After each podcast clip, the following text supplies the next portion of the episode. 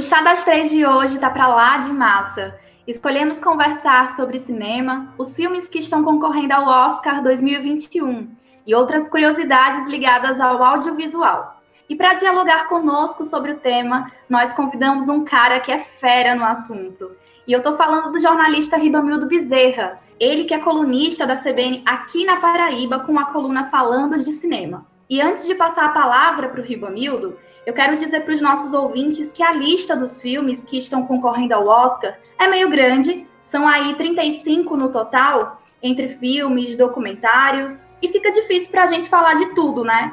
Então, a gente decidiu falar dos filmes que estão concorrendo à categoria de melhor filme. No caso, são oito filmes, e desses oito, a gente escolheu alguns para tecer alguns comentários. A gente quer conversar sobre esses filmes, mas, sobretudo, tentar despertar coisas, ideias, sentimentos naqueles que nos escutam. Temos essa missão e tomara que a gente consiga cumpri-la. Bem-vindo, Ribomildo, bom demais recebê-lo aqui no Chá das Três. E olá, meninas, mais um podcast juntas, né?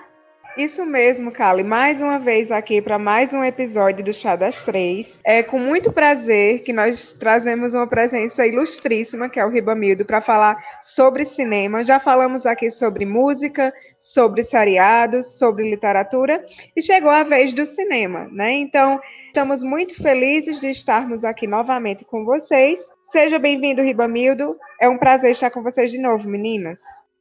Oi, meninas! Estou super ansiosa por esse episódio. Primeiro, porque eu também sou cinéfila e é um prazer enorme tanto conversar com vocês mais uma vez, quanto também receber o nosso querido Ribamildo. Seja muito bem-vindo, Ribamildo. Queremos ouvir um pouquinho a tua voz.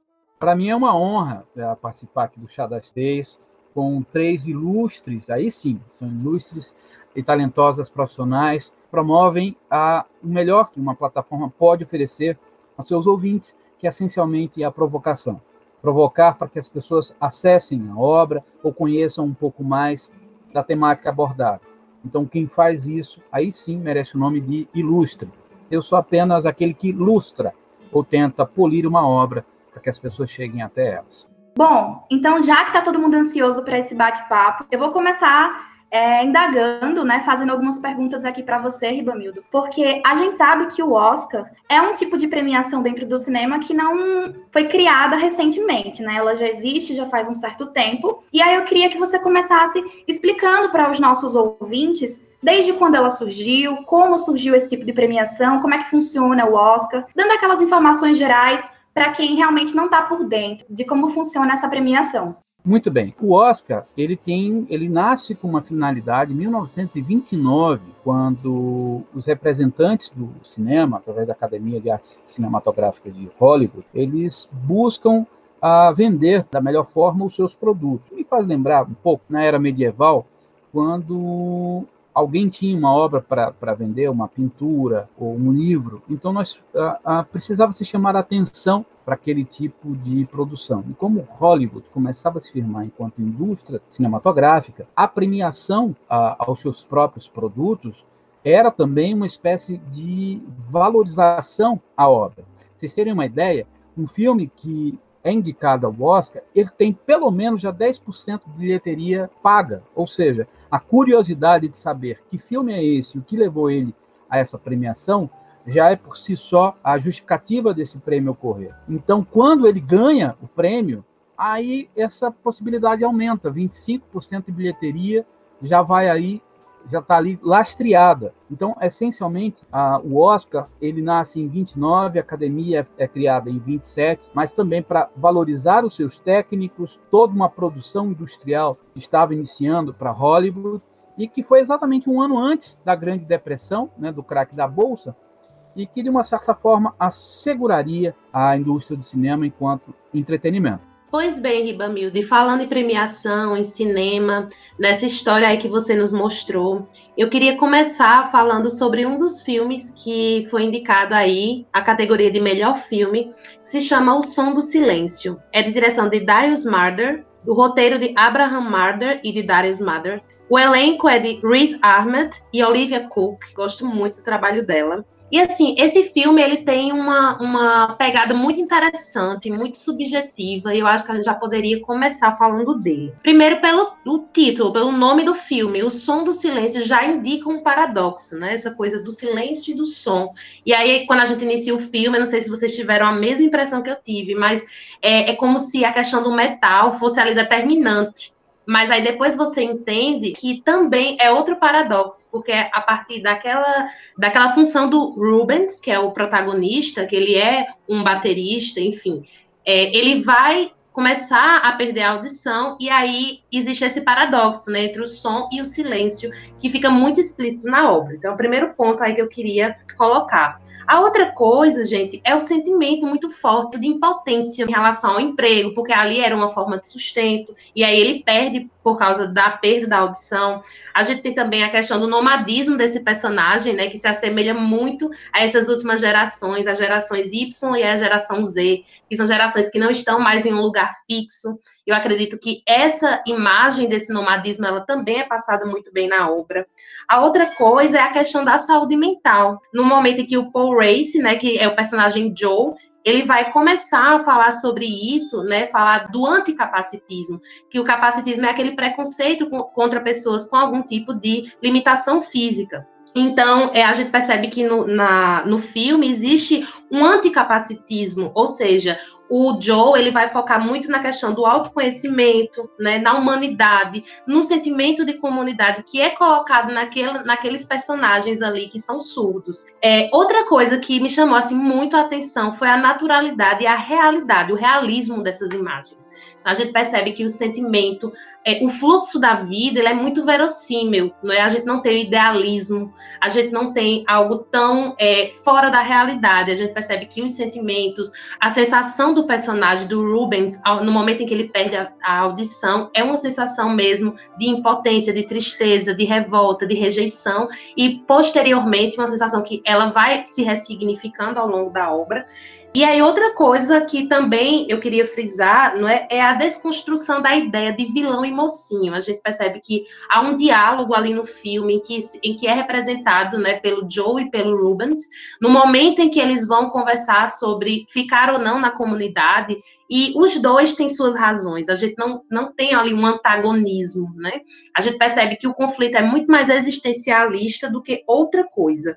Então, assim, é, esses são alguns pontos que eu achei interessante na obra, e, assim, perceber também que a questão do intimismo do Rubens é muito forte. O, o espectador vai acompanhando esse conflito, vai acompanhando essa subjetividade que é criada a partir do, da perda da audição. Isso, Sil. É muito interessante você mencionar essa questão da subjetividade do, é, do protagonista, né? Porque foi o que mais me pegou nessa obra é, uma vez que a gente percebe que é um filme que desconstrói é, pelo menos tudo que eu tinha assistido até hoje, né? Sobretudo pela questão de voz. A gente fica surdo junto ao protagonista, né? E já que você trouxe um pouco da ficha técnica, eu acho que é importante a gente mencionar também, né, que o Riz Ahmed, ele é o primeiro muçulmano a ser indicado na categoria de melhor ator em um Oscar, né? Então isso é, é muito importante como essa atuação dele se deu nessa obra. Então ele foi indicado duas vezes, né? Porque ele foi indicado pelo filme e pelo melhor ator.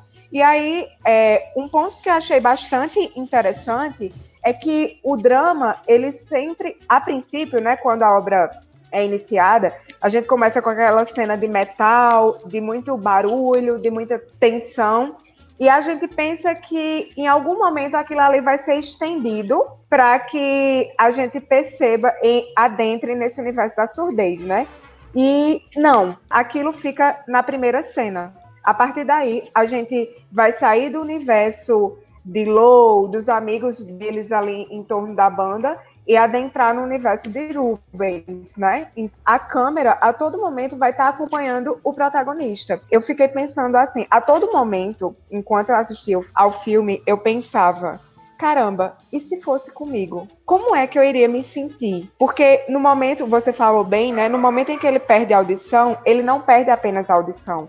Ele perde tudo. Ele perde a namorada, ele perde o contato com o mundo externo. Então, os amigos que ele tinha, a vida dele, a partir dali, vai ser outra. Então, eu me imaginei nessa situação. A gente pensa numa viagem, então, se eu fosse a um país e eu falasse uma outra língua, como seria, de repente, eu ser privada da minha audição e não soubesse ali a língua de sinais, eu não soubesse como me comunicar e eu não tivesse pessoas surdas ao meu redor. Então, acho que isso é um ponto muito importante, é uma visão que o filme traz para a gente, sobretudo nos momentos em que ele corta o áudio, né? A gente tem um momento em que ele implanta, né? Em que ele faz o implante, quando ele volta a ouvir que o som é ativado, eu senti agonia no meu ouvido de voltar, de tornar, dele tornando a, a, sentir o som. Então, eu acho que foram questões muito impactantes, né, que foram trabalhadas que é, trazem uma sensibilidade para o espectador, para aquela pessoa que está assistindo. A atuação, você falou, né, do Paul Reiser, a atuação dele para mim foi incrível nessa obra, porque ele traz a ideia de, de paz. Ele está apresentando um novo universo ao protagonista e a todo momento a gente sente aquela áurea de tranquilidade, é, de, de, de uma pessoa que é não ver a deficiência como uma dificuldade, como um problema, como ele deixa muito bem claro, né? Ele diz: a surdez para a gente não é deficiência. Então, se você encara isso dessa maneira, como algo que precisa ser modificado, você precisa nos abandonar. E aí, isso foi algo que me pegou bastante. E também, assim, como uma metáfora, de certo modo, porque se a gente. Não essa fala específica, me refiro agora ao filme como um todo a gente vive no mundo da informação, né? A gente quer voz a todo momento, a gente quer espaço, a gente está nas redes sociais publicando story, publicando, é, sempre falando sobre algo, nos posicionando. Então, quantas vezes a gente para para ouvir? Né? A gente tem o dom, a gente consegue ouvir, né? A gente tem esse sentido. Mas quantas vezes a gente para de fato para ouvir o outro, ou para ouvir o silêncio, ou para estar tá aqui, o som ele chega a gente de uma forma muito é, inconsciente, né? Quantas vezes a gente para para pensar sobre a nossa audição, sobre o que é ouvir uma música, sobre o que é ouvir cantar de um pássaro? Então isso me pegou bastante e o final, né, que, que foi um final atípico também, porque é bastante sugestivo e se apro aproxima muito desse, dessa produção contemporânea, né, que a gente não deixa um final formado e claro. Ele parou ali, ele desligou o aparelho. Então, é, será que ele vai voltar para a minha vontade era, meu Deus, eu queria que ele voltasse a conviver lá com o pessoal, com as crianças. Só para fechar agora a minha fala, outro ponto muito importante é que não tem tradução, né? Quando eles estão falando na língua de sinais, a gente não vê legendas. Então a gente sente essa, essa, essa mesma surdez. A gente fica, eu fiquei tentando, o que será que eles estão dizendo? O que será que eles estão comunicando aí? Então a gente tem a mesma impressão que o personagem, a gente tem a mesma vivência dele. E isso para mim foi muito marcante. Então, Ribamildo, eu tinha uma pergunta para ti em relação a essa questão da sonoplastia, da construção do som nesse filme. O que, porque a gente sabe que o Oscar também é premiado nesses aspectos, né? O que você teria para dizer para a gente em relação ao filme, mas também nesse aspecto da sonoplastia? É, aliás, eu queria parabenizar a maturidade de vocês em um olhar muito mais aprofundado do, da obra. O som do silêncio é, na verdade, aquilo que o cinema pode fazer de melhor com o seu espectador, que é um convite a uma imersão sensorial. Veja que a primeira cena, ela é uma cena absolutamente sonora, rasgada, sabe? E essencialmente assim, disse, ó, o que vocês vão ter aqui de bandeja, vocês, nós vamos agora brincar no melhor sentido, uh, do quanto isso vai fazer a diferença. E aí tem uma, uma coisa muito interessante. Eu, particularmente, fui privilegiado, né? porque quando eu, eu não conhecia o ator, as duas obras que eu vi esse ator trabalhando assim, eu soube que trabalhou, foi no, acho que no, no Star Wars, o Rogue One e o algo do tipo, era no, no, no caso, no campo do, do fictício. Então, para mim, ele era um cara absolutamente desconhecido. E o cinema, para mim, quando ele me traz esse estranhamento, isso é muito legal. O Riz Ahmed, ele, ele é um cara visceral. Por que visceral? Que é que um ator para o cinema ele, ele consegue? Num ator que ele está tá concorrendo com folga para o Oscar de melhor ator, porque como a, essencialmente o som do silêncio vai existir recortes de pausa, de silêncio, de contemplação, o Riz Ahmed ele consegue passar a sua emoção muitas vezes no olhar, a sua inquietude muitas vezes no olhar. e isso ele é amparado tecnicamente, olha aí, a gente vai para a história do Oscar, quando nós começamos a premiar as categorias técnicas que compõem essa formatação de narrativa, que é o cinema. Então, assim, a, a questão do áudio, né, do som, da montagem ah, de som, ela é fundamental, porque tem um, um, uma regrinha bem curiosa no, no, no, cinema, que é sobre o som. O som diegético, né, que é o som que o personagem está ouvindo ali, ele está tendo acesso, é, é, são sons que ele se relaciona na cena. O som não diegético é aquela trilha que chega por fora, o personagem não está escutando, mas é aquela trilha que vai te fazer emocionar, etc, etc. E que, se mal colocada, muitas vezes subestima o espectador. E tem o metadiegético, que é muitas vezes o som que está na cabeça do personagem. E isso no filme é feito de forma tão orgânica que você sente, você não sente o corte, mas você sente passar do som diegético para o som não diegético, ou seja, quando o som é da cena em si para o som, o som que está na cabeça dele, ou muitas vezes é aquela trilha muito sutil que vai amparar aquela cena. Então isso é feito de forma magistral. Eu estou falando magistral, não é um, um, termo à toa, não. É ah, muito bem qualificado, porque o som do silêncio ele traduz essencialmente nisso. E se você quer saber, pausas dizem muito silêncio dizem muito. A obra em si, é, eu fiquei muito feliz que eu estou lendo um livro da Monja Cohen que diz o que aprendi com silêncio. Então é uma obra que toca você pela visceralidade, mas também pelo processo de imersão sensorial. Você passa a ser ou sentir o que o personagem está tá sentindo.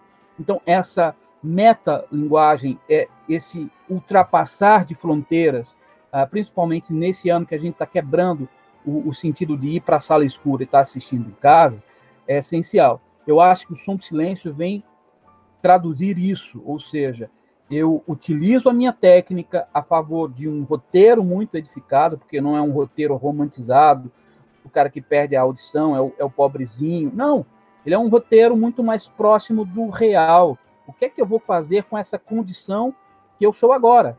Eu outrora fui um viciado, venci meu vício. Agora eu sou surdo. E o que é que eu vou fazer com isso?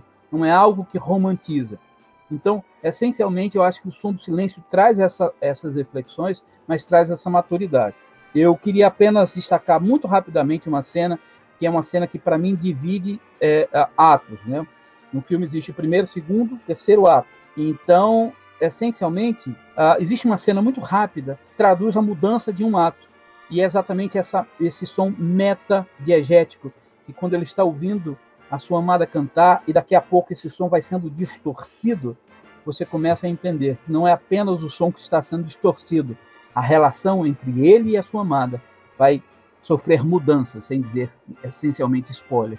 Então isso é genial, isso é magistral. Aquilo que o roteiro não diz com palavras, a ausência de som traduz. Bem, Ribamildo, não somente a sua fala, como a fala das meninas, me despertou muitas curiosidades, inclusive o Som do Silêncio está na minha listinha de filmes do Oscar, né? Eu estou assistindo aos poucos e eu fiquei muito curiosa, achei comentários muito pertinentes e fiquei até tocada com essa sua fala final. Mas avançando um pouquinho, vamos falar sobre um outro filme que também está na lista do, dos filmes que estão concorrendo à categoria de melhor filme, né, do Oscar 2021, que é o filme Monk. E aí eu queria fazer algumas observações para depois poder passar a bola para você. Esse filme Monk, ele se destaca primeiramente pela quantidade de indicações neste ano de 2021. Então, se não me falha a memória, são 10 indicações ao todo, é bastante para um único filme. Situando um pouquinho os nossos ouvintes, esse filme, ele envolve uma narrativa sobre a Hollywood clássica, né? Então, o roteirista, o personagem Monk, tem uma missão que é escrever um roteiro de filme em um curto espaço de tempo. Então, ele é acometido por um acidente, né? Está em uma região mais afastada e recebendo toda ali uma assistência para a produção desse roteiro. Eu arrisco dizer que para quem gosta de bastidores, é interessante assistir porque você consegue visualizar as crises existentes ali na década de 30. Então, são vários problemas que estão acontecendo.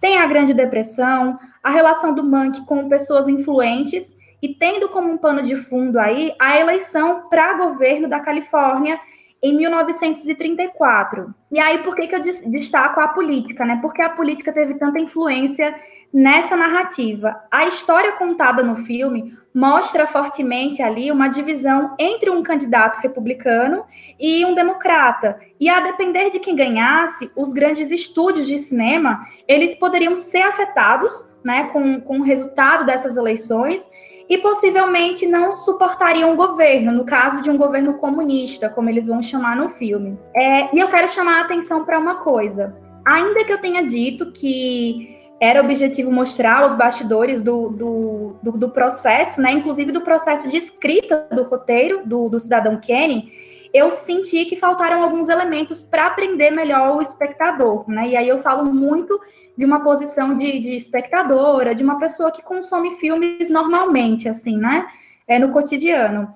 É, ainda que eu entenda a ideia do flashback, daquelas cenas que é, ora contam presente, ora o passado, né? Como ele funciona e o que se propõe no filme, eu achei que ficou descontextualizado. É, são muitas reuniões ali acontecendo em períodos determinados, mas que a sensação é de que a gente pode acabar se perdendo nesses eventos e não dá uma melhor explicação para quem assiste é, tudo aquilo. Então, achei um conteúdo relativamente difícil e denso, porque ainda que eu tinha algumas referências, muitas coisas eu tive que recorrer à internet, e aí eu fiquei pensando até que ponto ele é um filme acessível para qualquer tipo de público. Então eu fiquei com algumas inquietações com relação a esse filme, e eu queria te escutar, Ribamildo, queria saber se você concorda comigo ou não, e quais são as suas impressões sobre o filme Mank. Muito bem, Kali. Uh, primeiro, uh, o Mank ele é um filme denso. E ele é também um, um filme que ele vai fazer conexões com a obra,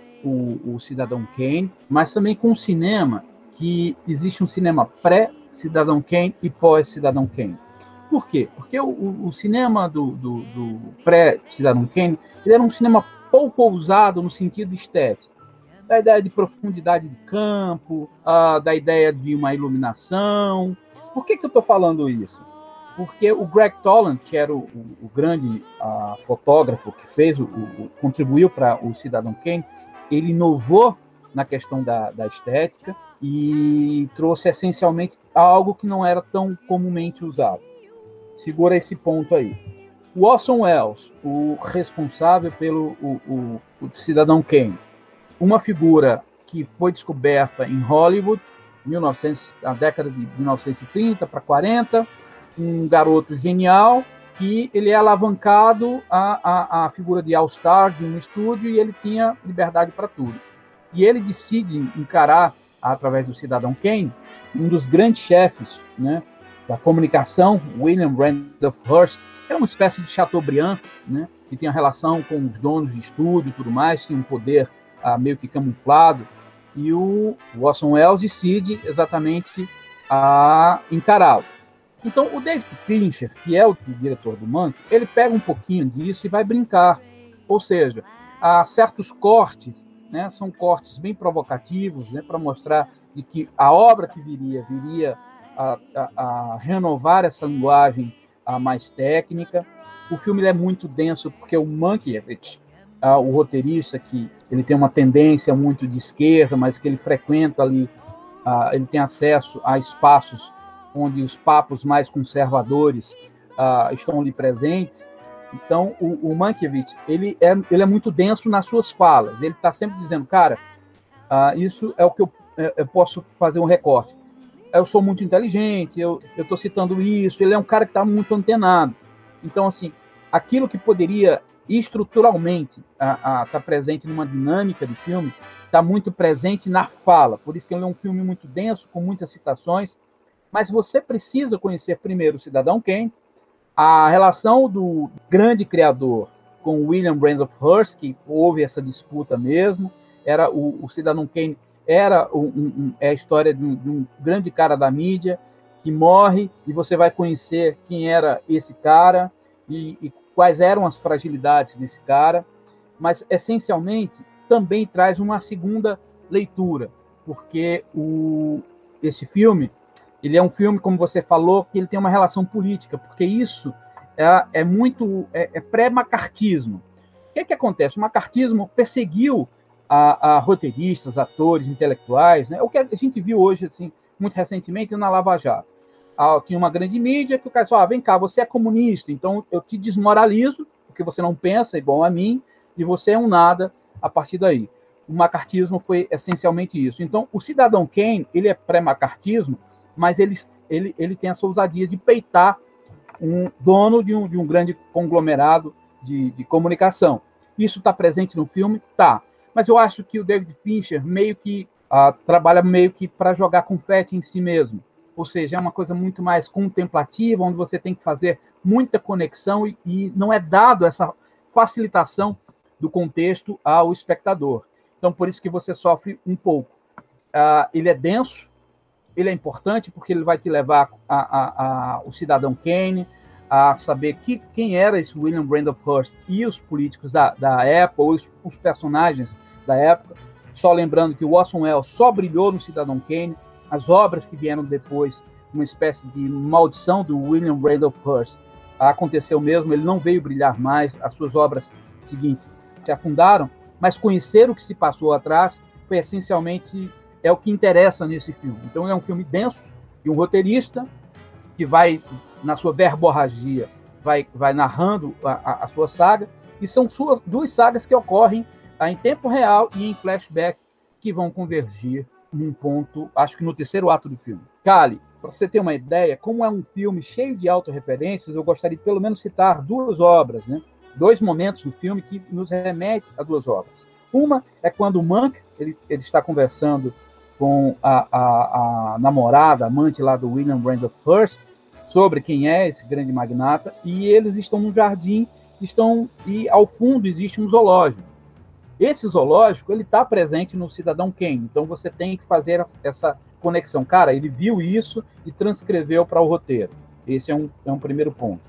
E tem um ponto que não é necessariamente uma referência do roteirista para o Cidadão Kane, mas eu acho que o David Fincher homenageia um, um, um, cineasta que eu gosto muito e deixo, e deixo a dica aqui para as três e para todos os ouvintes, porque a primeira cena a, a, é uma câmera baixa, onde carros vão passando assim, e essa cena me fez reportar um filme genial que fala sobre a indústria do cinema também.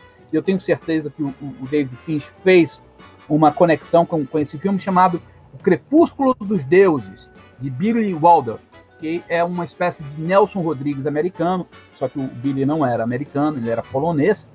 Mas é um filme genial sobre os egos, sobre a, a, os bastidores do cinema americano e ele absolutamente, Crepúsculo dos Deuses, muito mais digerível. Bom, pessoal, é, com as discussões que estamos fazendo aqui, né, dá para a gente perceber que esses filmes rendem muito pano para manga. São filmes que tendem a trazer discussões muito importantes, né, políticas, é, sociais, e aí, agora eu gostaria de mencionar um outro filme que foi também indicado ao Oscar, que é Relatos do Mundo, né? Um filme aí nos moldes do filme Faroeste, mas que tem muitos momentos de imersão, um filme muito bacana e que eu gostaria que a gente comentasse um pouquinho sobre ele. Sil, já que você assistiu, o que é que você teria para dizer para a gente sobre essa obra? Pois é, tá. Eu, primeiramente, adorei o filme Relatos do Mundo.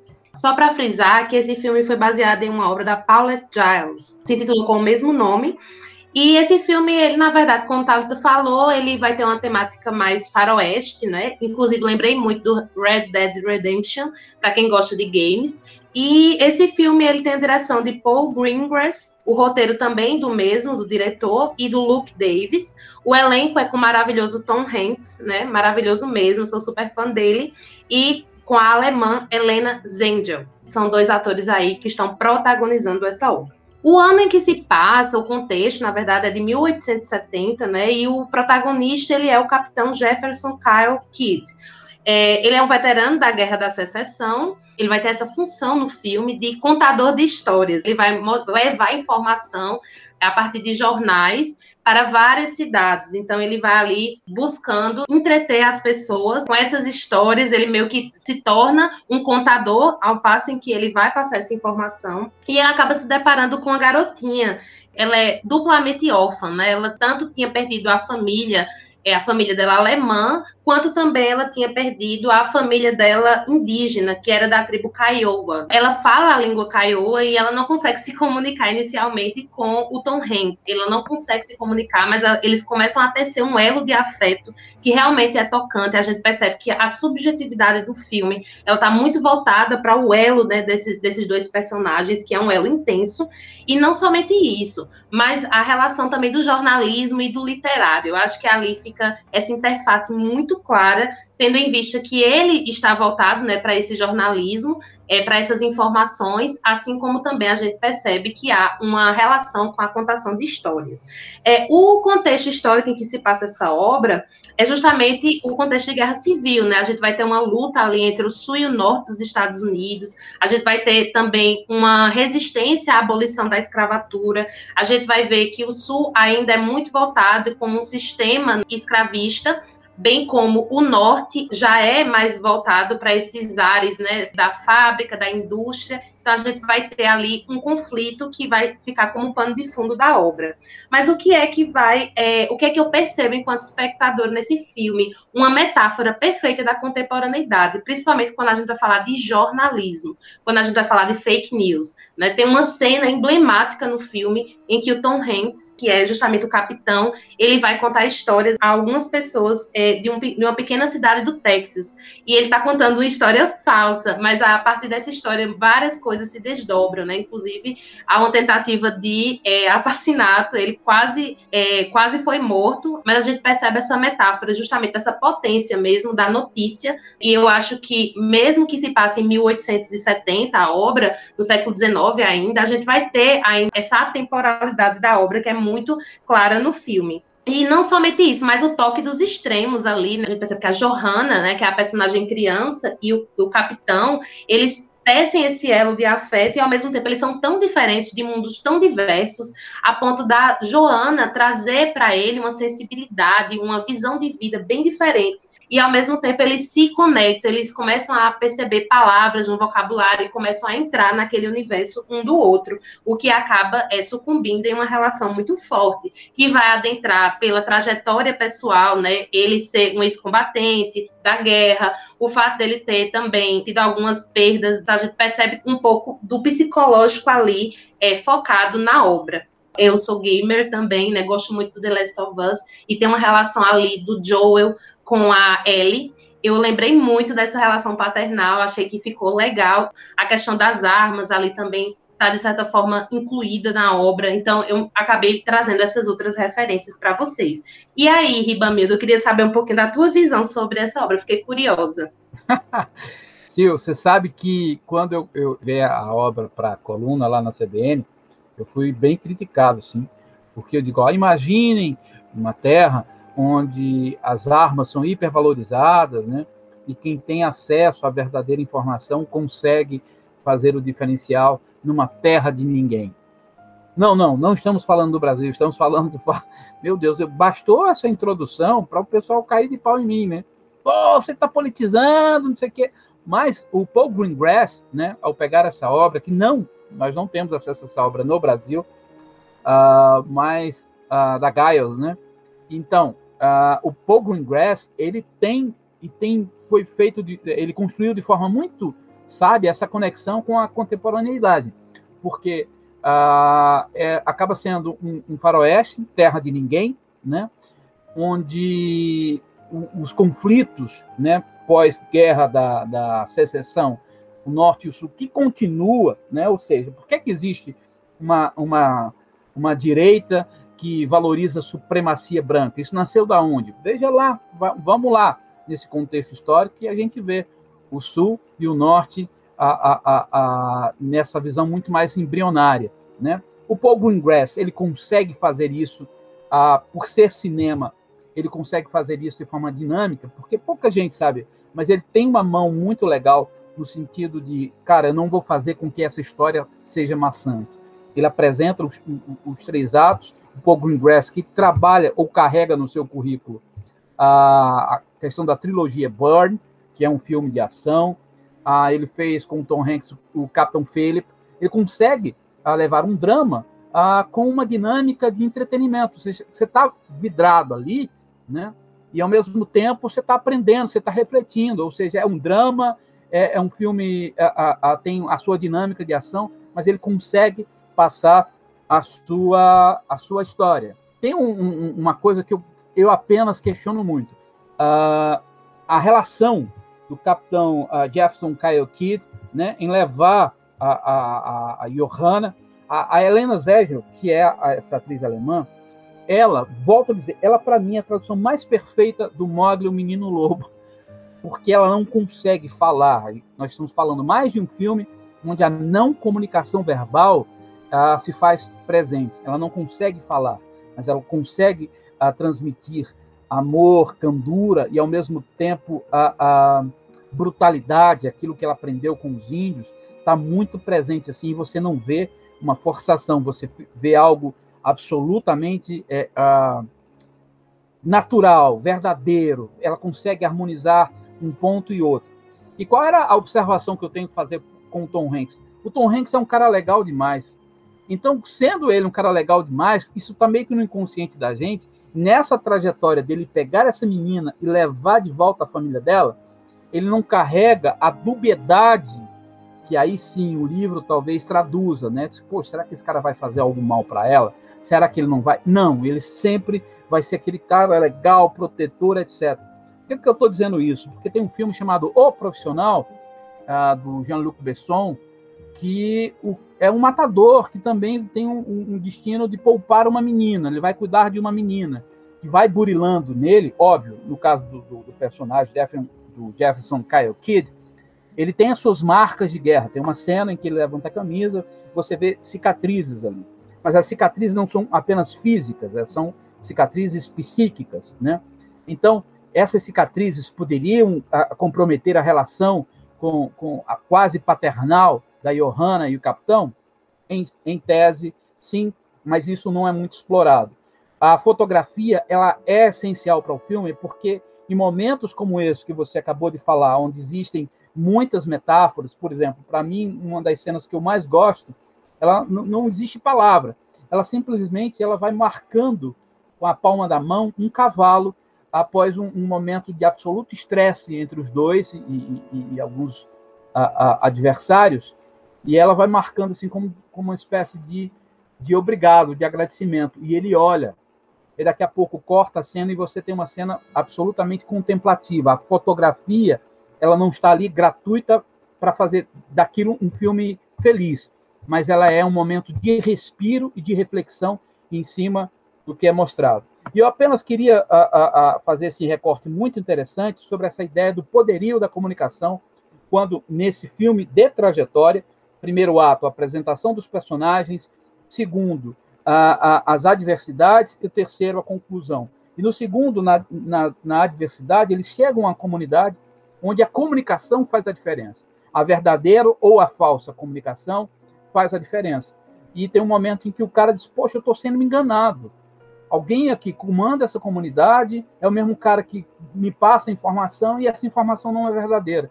Essa contextualização com o nosso momento, essa política americana e brasileira, uh, de trabalho, onde os governantes trabalham e, e adotam a, a, informação como querem, e quem trabalha a favor da verdadeira informação é o inimigo, então isso nos leva a, a, a refletir.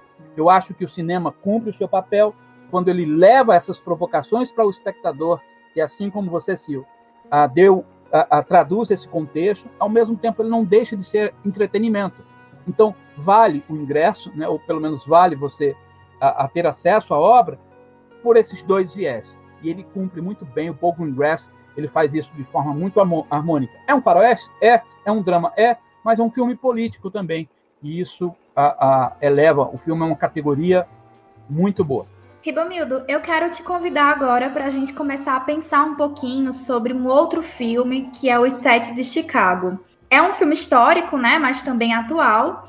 E isso é uma coisa muito poderosa, na minha opinião, porque os filmes eles conseguem não só passar aquela mensagem, o objetivo principal, mas eles permitem que a gente embarque numa verdadeira viagem cinematográfica, né? Que a gente questione o porquê das coisas. E eu consegui perceber que é um filme com bastante referência também. Só que aí, claro, em uma perspectiva totalmente diferente do que a gente já vem discutindo nos filmes anteriores.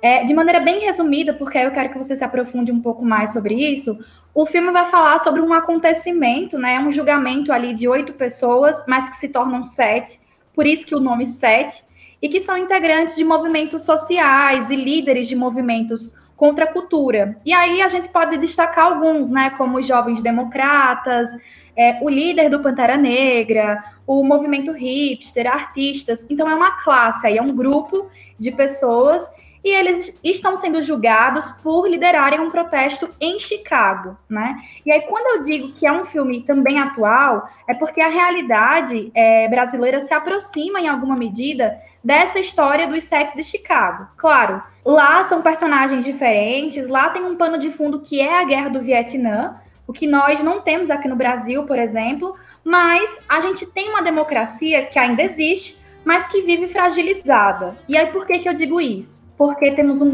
um governo conservador e que não tolera ser questionado pela imprensa quando são assuntos que causam um desconforto para o governo federal, um governo que não vê no mercado cultural, editorial, audiovisual uma prioridade, né?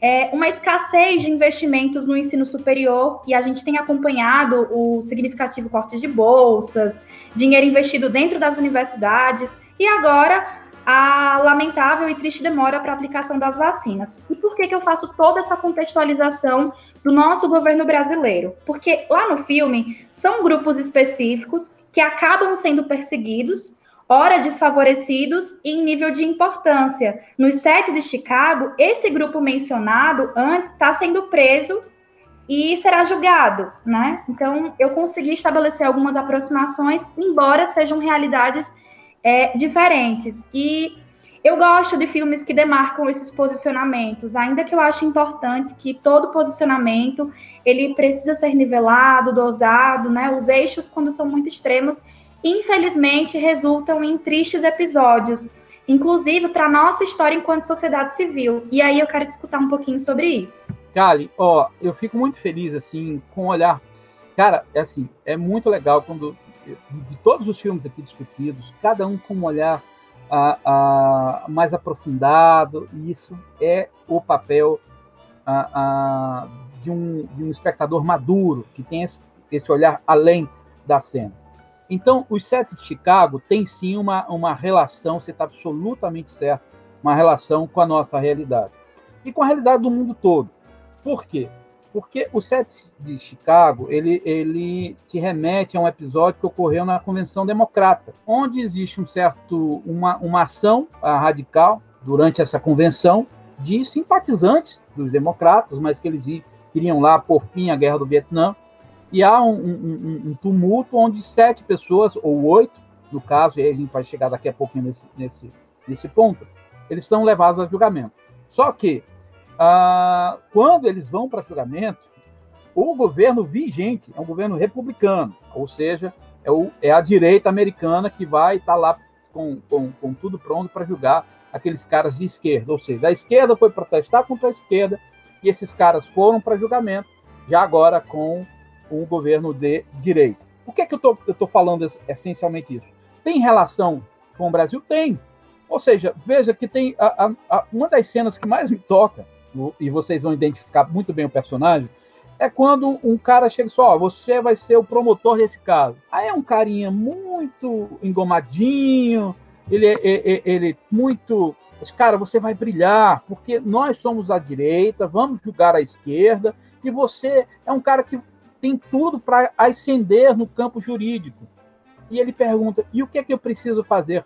Tudo. Não importa se a coisa seja ética ou aética o que nós precisamos é massacrá-los. Isso tem uma relação com o nosso Brasil? Absolutamente. Nós estamos aqui com os casos dos hackers, que mostram exatamente o quanto de abuso houve. Uh, uh, só abrir um parênteses, eu não sou obrigado a, a, a render graças para quem eu não concordo, mas eu sou obrigado a respeitar as regras do jogo.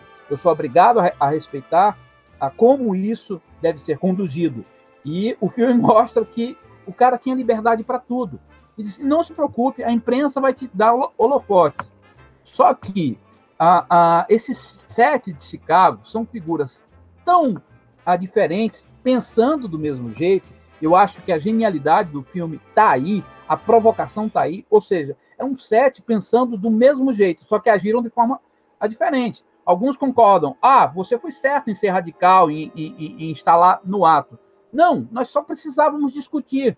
Isso ocorre com a, a, a, tanto com a direita como a esquerda no Brasil, ocorre. Pessoas que estão pensam de um jeito, mas que estão em ebulição.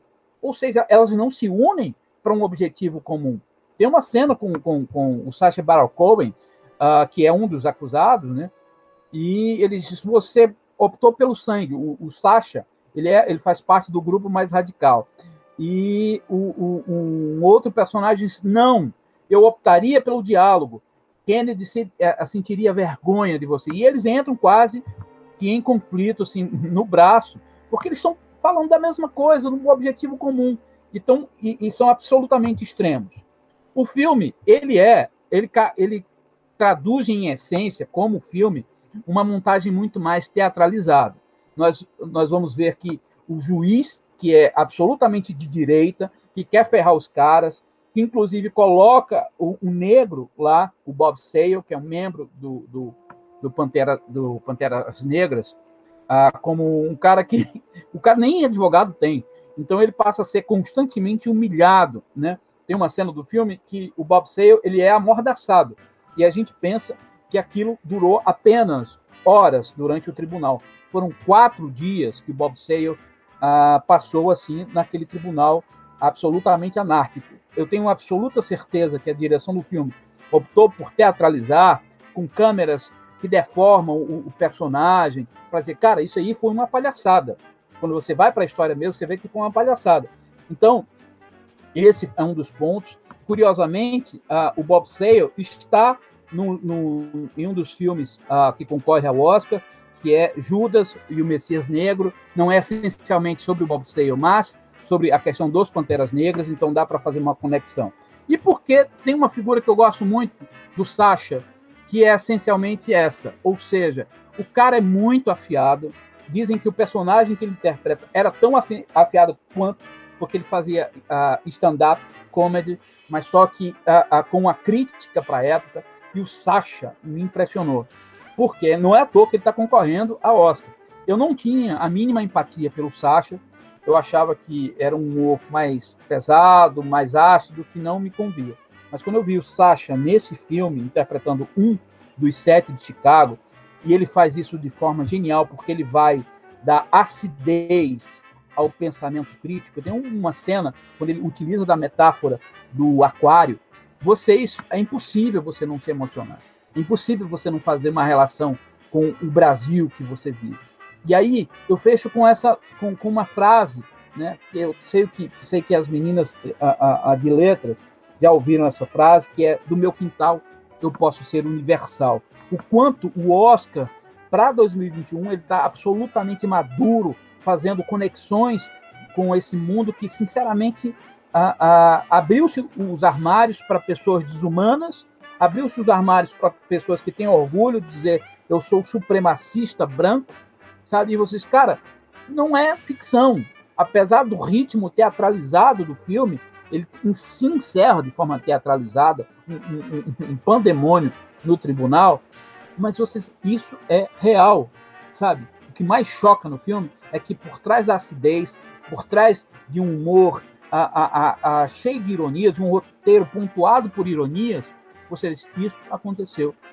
Então, é, é o cinema a serviço da criticidade, o cinema a serviço da provocação, que faz com que você, ou pelo menos com o nível que eu tenho aqui, da Silvana, da Caliene e da Talita, as espectadoras que vão atrás, que a, a, contribuem para uma formação da opinião pública. Que a imprensa, e aí sim eu vou pontuar com um termo que a imprensa, ao invés de dar holofotes para promotores ou senhores da lei que estão ali mais pensando no próprio ego e para massacrar o seu inimigo, não importa as regras, né? a imprensa está lá como uma espécie de bordão de quase todo o filme. Nós estamos observando nós estamos observando. Qual é o papel da imprensa? Provocar, não vender verdades, mas provocar. Você vai atrás e vai, vai costurando a sua opinião. Então, a, a, quando eu vejo obras como o Sete de Chicago, O que eu difundi para amigos meus que pensam ah, de forma muito mais radical no campo da direita, e eles se incomodaram, porque eles não tinham como questionar. É história, é passado, mas está lá. Não, romantizaram demais. Não, o diretor optou por uma forma mais sarcástica, mas para dizer, dizer isso é uma panaceia. É o que está acontecendo hoje. E no futuro, se fizerem o recorte de hoje, podem utilizar o tom de comédia, podem utilizar o tom da panaceia, porque foi o que aconteceu. Tá? Então, os sete de Chicago, a, a, a minha grande aposta para o Oscar, os sete de Chicago e o Som do Silêncio. Estou muito nesse, nesse, nesses dois. Bom, Ribamildo, muito obrigada por suas colocações, por, pela forma como você pôde agregar a esse nosso episódio sobre cinema, sobre o Oscar é, muitas provocações, né? Foi muito interessante as discussões que nós pudemos traçar nesse episódio de hoje. Então, vamos nos encaminhando para mais um final, mais um episódio do podcast Chá das Três. Ficamos muito felizes com a audiência de vocês aqui hoje e gostaríamos de mencionar a importância da arte cinematográfica para as nossas vivências, né? As relações que ela tem com as nossas é, humanidades, com a nossa sociedade, com o nosso eu individual, subjetivo, mas também com o nosso eu político, com o nosso eu em conjunto, com o nosso eu que está dentro de um mundo, né? Então, a gente percebeu que estávamos falando de arte, mas também estávamos falando sobre vidas. Esse Oscar foi muito importante, né? Trazendo filmes que foram é, divulgados, né? Foram vendidos e passados para o, público através das plataformas de streaming, né? O que nos ajudou bastante durante essa pandemia. O que seria de nós se não, não fosse Netflix, Amazon Prime durante esses dias de isolamento? Então, é com essa re reflexão que nós encerramos. Muito obrigada a todos vocês. Obrigada novamente, Ribamildo. Até a próxima. Eu aqui agradeço a participação nesse Chá das Três, a qual já me torno fã e partícipe, entendendo de que a melhor provocação a esse trio o faz de forma magistral. A que você, ouvinte, daqui, dessa, dessa discussão, possa tirar a sua interrogação necessária que te leve a abrir tantas outras portas. Muito obrigado a Silvana, a Caliene e a Thalita. Nós que agradecemos, Ibamildo. Adorei o bate-papo. Foi basicamente como eu estava imaginando. Claro que tem muita coisa ainda para conversar, mas a gente tem essa limitação temporal. Mas, como você disse, as provocações ficam em aberto, né? E a gente pode é, fi, é, continuar, deixar para a posteridade. Então é isso, gente. Foi ótimo, adorei. Então, até o próximo episódio. Bom, e só reforçando, né, mais uma vez o que as meninas disseram, muitíssimo obrigada pela participação, Ribamildo. É, você estreia né, essa parte dos nossos convidados, é o primeiro, foi muito bom. Eu acho que a gente sai com um sentimento de muito aprendizado, né? E que venham os próximos episódios. E é isso, pessoal. Tchau e até o próximo Chá das Três.